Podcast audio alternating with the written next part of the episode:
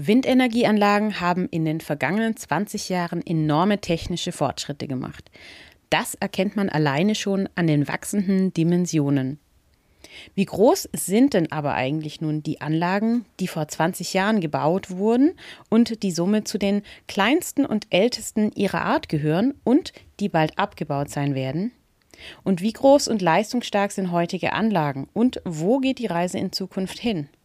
Das schauen wir uns in dieser Episode genauer an.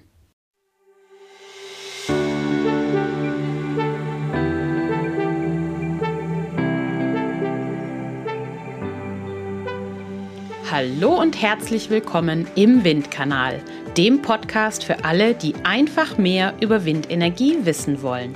Ich bin Julia, Windenergie-Expertin aus dem Süden Deutschlands und begeistert für die Energiewende im Einsatz. Ich erkläre einfach und verständlich Wissenswertes aus der Welt der Windenergie. So könnt ihr euch eine eigene Meinung bilden und ab sofort fundiert mitreden.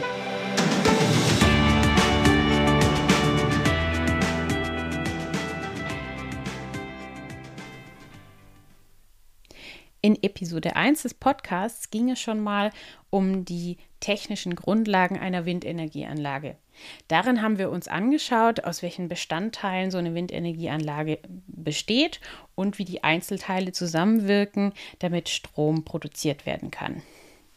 Machen wir einfach das gleiche wie da nochmal, lassen wir uns vor dem inneren Auge mal eine Windenergieanlage erscheinen. Wir haben einen großen, schlanken Turm, darauf etwas, das aussieht wie eine überdimensionale Garage und vorne dran so ein Knubbel, die sogenannte Narbe, an der drei Rotorblätter befestigt sind.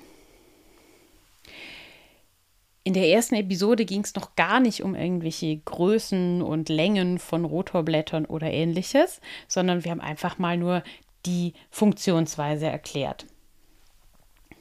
Um die Höhe von Anlagen ging es schon mal ein bisschen so bei den Abstandsregelungen zu Wohnhäusern und insbesondere dann auch äh, in der Episode, wo es um die Hinderniskennzeichnung für die Flugsicherheit ging.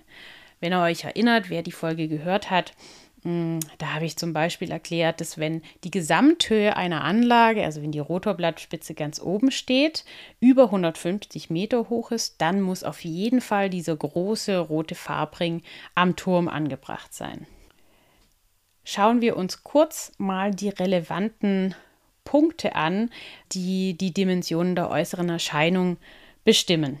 Da haben wir als allererstes die sogenannte Narbenhöhe. Das ist, wie der Name schon sagt, die Höhe über dem Boden, auf dem die Narbe sich befindet, also im Endeffekt auch das Maschinenhaus. Die Narbenhöhe ist ein ganz zentraler Wert für die Windenergie, weil zum Beispiel auch immer die Windgeschwindigkeit an einem Standort zum einen auf 100 Meter über Grund angegeben wird und zusätzlich in aller Regel noch auf Narbenhöhe. Dann haben wir den Turm, dessen Höhe ungefähr der Narbenhöhe entspricht, eben zwei, drei Meter weniger, weil ja das Maschinenhaus oben drauf sitzt. Als dritte Größe haben wir den sogenannten Rotordurchmesser. Wir haben ja die drei Rotorblätter und die Narbe, die gemeinsam den Rotor bilden. Jetzt könnt ihr euch vorstellen, die Blattspitzen zeichnen ja, wenn sie sich drehen, einen imaginären Kreis. Und der Durchmesser davon wird Rotordurchmesser genannt. Wenn man den jetzt durch zwei teilt, hat man den Rotorradius und das entspricht ungefähr der Länge eines Rotorblattes.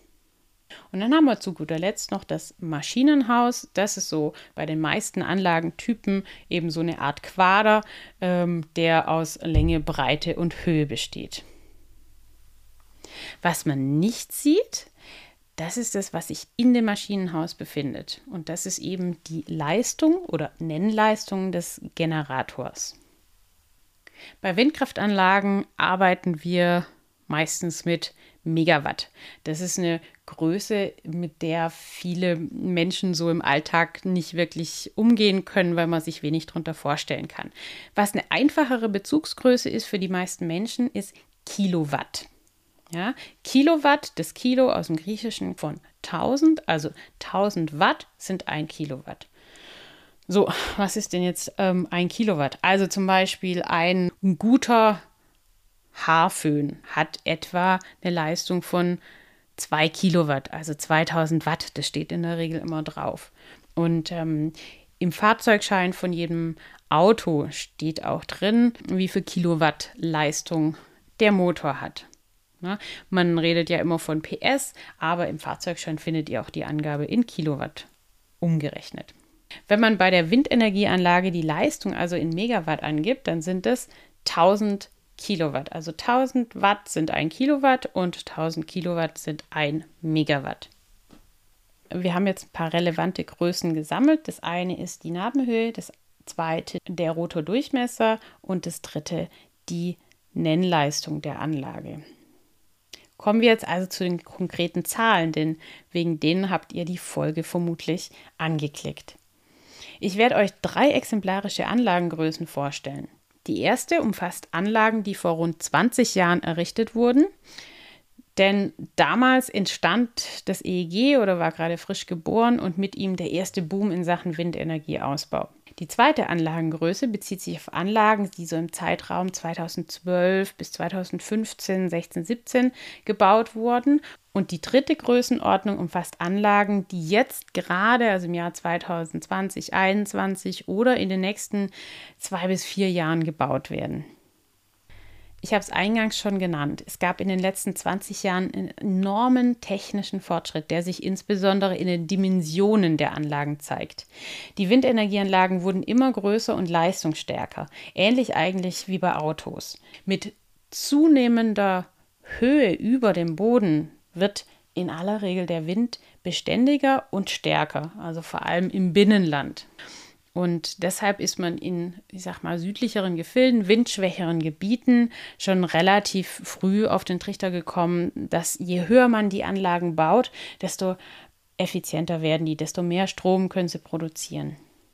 Gleiches gilt für die Länge der Rotorblätter. Je länger der Rotor, desto größer die Erntefläche, also die Kreisfläche, auf der der Windstrom geerntet werden kann.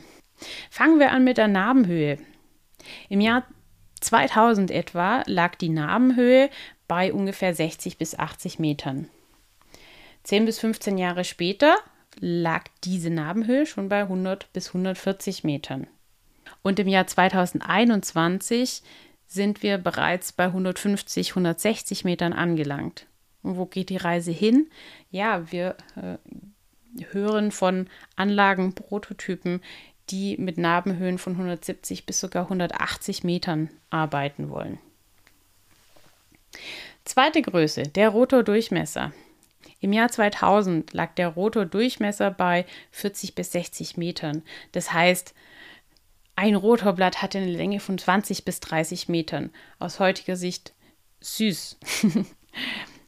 Im Jahr 2012 bis 2015 lag der Rotordurchmesser schon bei 80 bis 120 Metern. Und was wir heute planen, zu 21 plus, sind wir schon bei 150, 160 Metern angelangt und die Perspektive geht in Richtung auch hier 170, 180 Meter in den kommenden Jahren.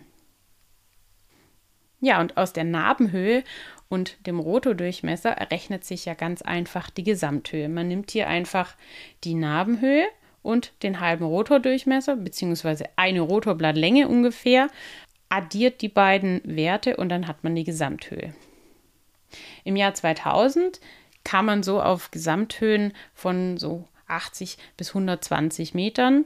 Im Jahr 2012-14 schon auf ungefähr 180 bis 200 Meter. Also da wurde diese psychologische Schallmauer von 200 Metern erreicht. Und heute im Jahr 2021 haben wir schon die 220 Meter erreicht und die Perspektive geht in Richtung 250, 260 Meter.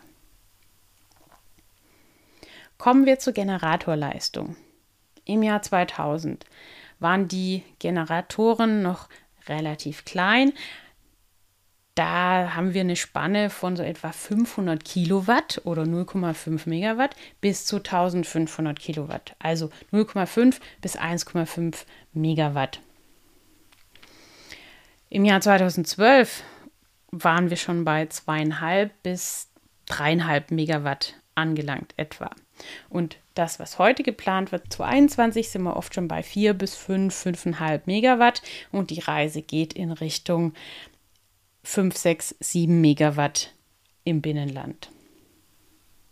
Das waren jetzt extrem viele Zahlen, aufgeteilt auf verschiedene Anlagenbestandteile. Und jetzt sortieren wir das einfach mal zusammen, damit es übersichtlicher wird. Also im Jahr 2000, vor 20 Jahren, hatten die Anlagen eine Nabenhöhe von, ich sag mal ein Beispiel, 70 Meter Nabenhöhe, 40 Meter Rotordurchmesser, 1 Megawatt Leistung.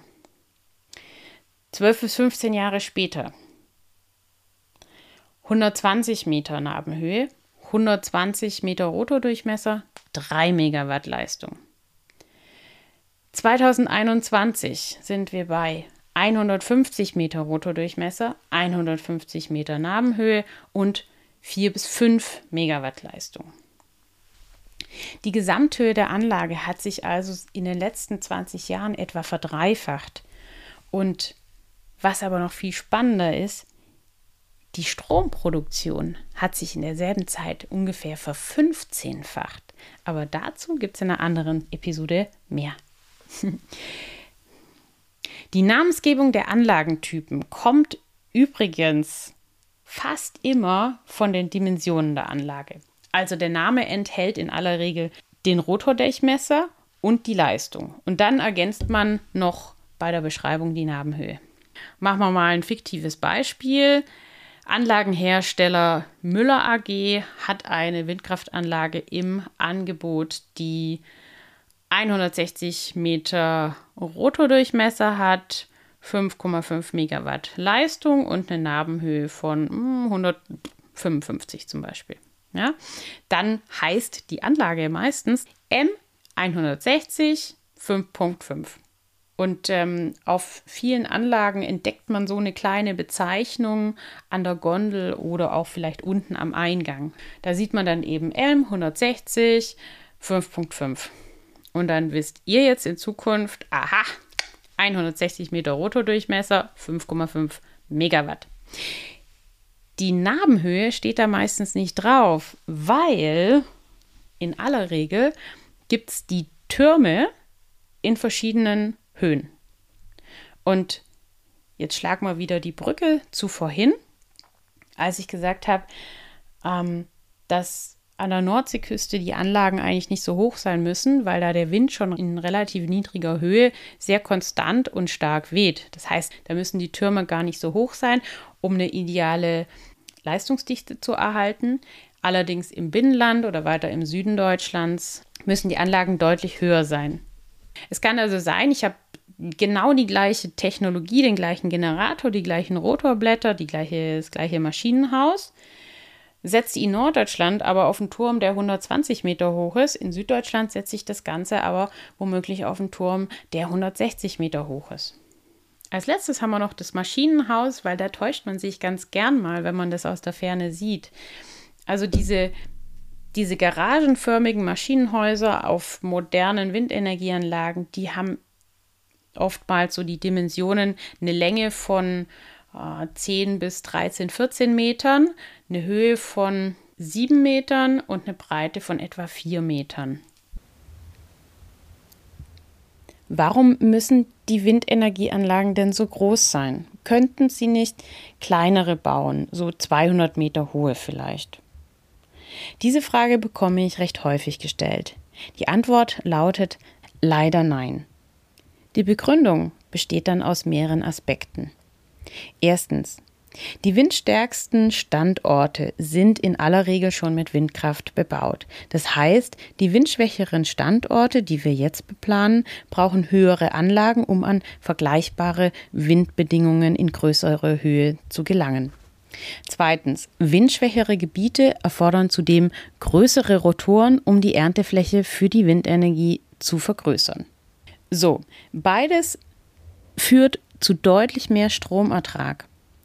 Das gleicht zum einen die sinkenden Vergütungen des Stroms nach EEG aus und zum anderen ist es sehr sinnvoll, das Beste aus einem Standort herauszuholen, wenn man schon Natur und Landschaft in Anspruch nimmt.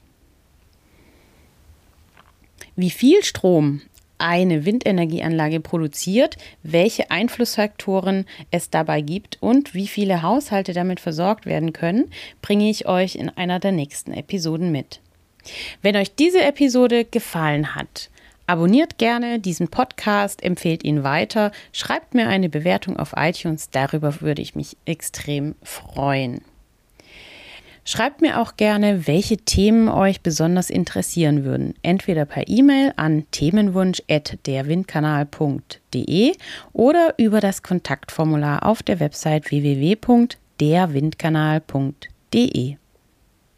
Bitte beachtet beim Mailschreiben die Datenschutzbestimmungen auf der Website, die in den Shownotes ebenfalls verlinkt sind.